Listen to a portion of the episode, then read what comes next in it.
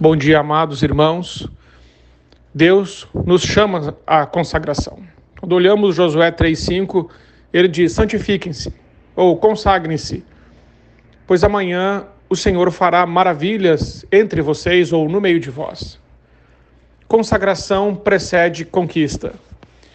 Consagração é fundamental. Sem consagração não há conquista, sem consagração não entramos nos lugares que Deus tem para nós a consagração, ela precede a conquista. Mas para entendermos o que é consagração, precisamos primeiro entender o que não é consagração. Consagrar-se não é a igreja uma vez por semana, não é cumprir a hora devocional diariamente, não é jejuar durante a quaresma, não é guardar os dez mandamentos, não é compartilhar sua fé com os amigos, não é se dedicar voluntariamente a um ministério, não é liderar um grupo no lar, não é levantar as mãos na adoração, não é partir numa viagem missionária. Consagração é muito mais do que mudança de comportamento. É muito mais do que conformar-se a um código moral. É muito mais do que fazer boas ações. Consagrar é dar a Deus o poder de veto, é render todo o nosso ser a tudo que Ele é é render-se completamente, é entregar tudo que você é e tudo que você tem nas mãos de Deus. Cuidado, podemos seguir as regras sem seguir a Cristo. O filósofo dinamarquês Soren Kierkegaard acreditava que o enfado era a raiz de todo mal. Não podemos estar na presença de Deus e ficarmos entediados ao mesmo tempo. Precisamos entender que não existe nada mais emocionante do que uma igreja cheia da presença de Deus, mas não existe nada mais terrivelmente entediante do que uma igreja sem a presença de Deus. A consagração atrai a presença manifesta do nosso Deus. Os momentos mais incríveis da nossa vida foram aqueles que nós entregamos a nossa vida completamente e sem reservas ao nosso Senhor Jesus Cristo. Por isso, nessa manhã, eu quero convidar você a consagrar-se, a entregar-se, a entregar-se completamente nas mãos do Senhor, entregar seus sonhos, entregar seus planos, entregar a sua vontade e dar ao Deus o direito de vetar, o direito de dizer não, o direito de dirigir total completamente sem reservas a sua vida, em nome de Jesus. Consagre-se a Deus. Todas as coisas que eu citei que não são consagração são coisas boas.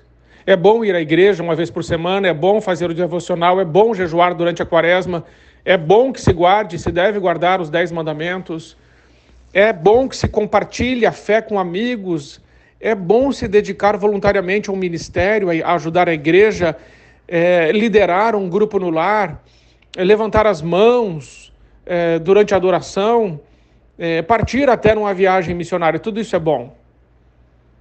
Todas essas coisas são boas, mas isso ainda não é consagração. Consagração é muito mais que isso. É você realmente morrer para a sua vida a fim de que a vida de Cristo seja encontrada em você. Como afirmou o apóstolo Paulo é, em Filipenses, ele afirma isso em Filipenses capítulo 1, é, versículo 21. Ele diz assim: Para mim, o viver é Cristo, mas o morrer é lucro. Ele também vai afirmar: Estou crucificado com Cristo. Logo, já não sou eu mais quem vivo, mas Cristo vive em mim.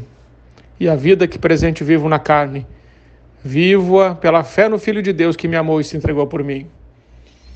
Precisamos querer nos consagrarmos, como Pedro, que disse: Estou pronto para ir contigo para a prisão e para a morte. É bem verdade que Pedro não estava pronto, mas pelo menos ele queria isso. Talvez eu e você não estejamos prontos para ir para a prisão e para a morte por Cristo. Mas que pelo menos a gente possa desejar isso como Pedro desejou, a fim de que o Filho de Deus interceda por nós e sejamos cheios do Espírito Santo para cumprir a obra que Ele tem para a nossa vida. Finalizo com dois versículos. João 3,16 e 1 João 3,16. João 3,16 diz: Porque Deus amou o mundo de tal maneira, ou amou tanto o mundo, que deu o seu Filho unigênito para todo aquele que nele crê, não pereça, mas tenha a vida eterna. Isso foi o que Deus fez por nós. Agora, 1 João 3,16 é o que Deus espera de nós. Diz assim: Nisto conhecemos o que é o amor. Jesus Cristo deu a sua vida por nós e devemos dar a nossa vida por nossos irmãos. Agora sim, estamos mais perto do que é ter uma vida consagrada. É aquele que dá a vida pelos seus irmãos. Não existe amor maior do que aquele amor que se sacrifica pelos seus irmãos. Que a nossa vida seja sempre para a glória de Deus, consagrada ao Senhor, e que ela frutifique muito para exaltar o nome do nosso Senhor Jesus Cristo. Que Deus te abençoe e que você viva uma vida consagrada em nome de Jesus.